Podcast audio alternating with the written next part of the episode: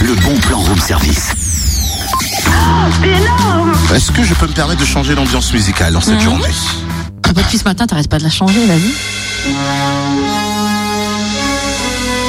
Attention Cynthia, mon ptérodactyle va ne faire qu'une bouchée de ton pteranodon Tu parles, mon Quetzalcoatlus va le défendre et ton ptérodactyle va passer pour un vieux fossile. Ouais, Bon, en même temps, euh, si tu veux, c'est tout ce qu'il en reste de nos jours, hein, des fossiles. hein. C'est vrai. Mais au fait, depuis quand tu t'intéresses aux reptiles volants, toi Depuis, depuis le ventre de ma mère, les ptérosaures n'ont pas de secret pour moi Ah, tiens, ouais. Mais non, non, c'est parce qu'il y a une exposition surtout en ce moment au Jardin des Sciences à Dijon, les reptiles volants au temps des dinosaures. Une exposition de fossiles et minéraux proposée par la Société de minéralogie et paléontologie dijonnaise. Une trentaine de vitrines sont consacrées à des fossiles caractéristiques hein, des différents groupes d'êtres vivants et des spécimens d'oiseaux neutra- neutra- naturalisés actuels sont exposés. Je me demandais pourquoi Le neutraliser. piège était sur ptérodactyle et s'est planté sur naturalisé.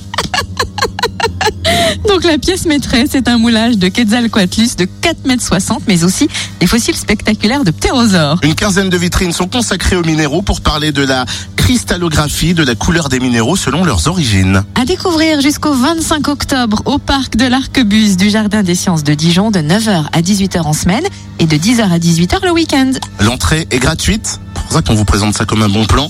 Plus d'infos sur le www.dijon.fr. Fais voir ton ptérodactyle. Laisse-moi rire. Nom de Zeus.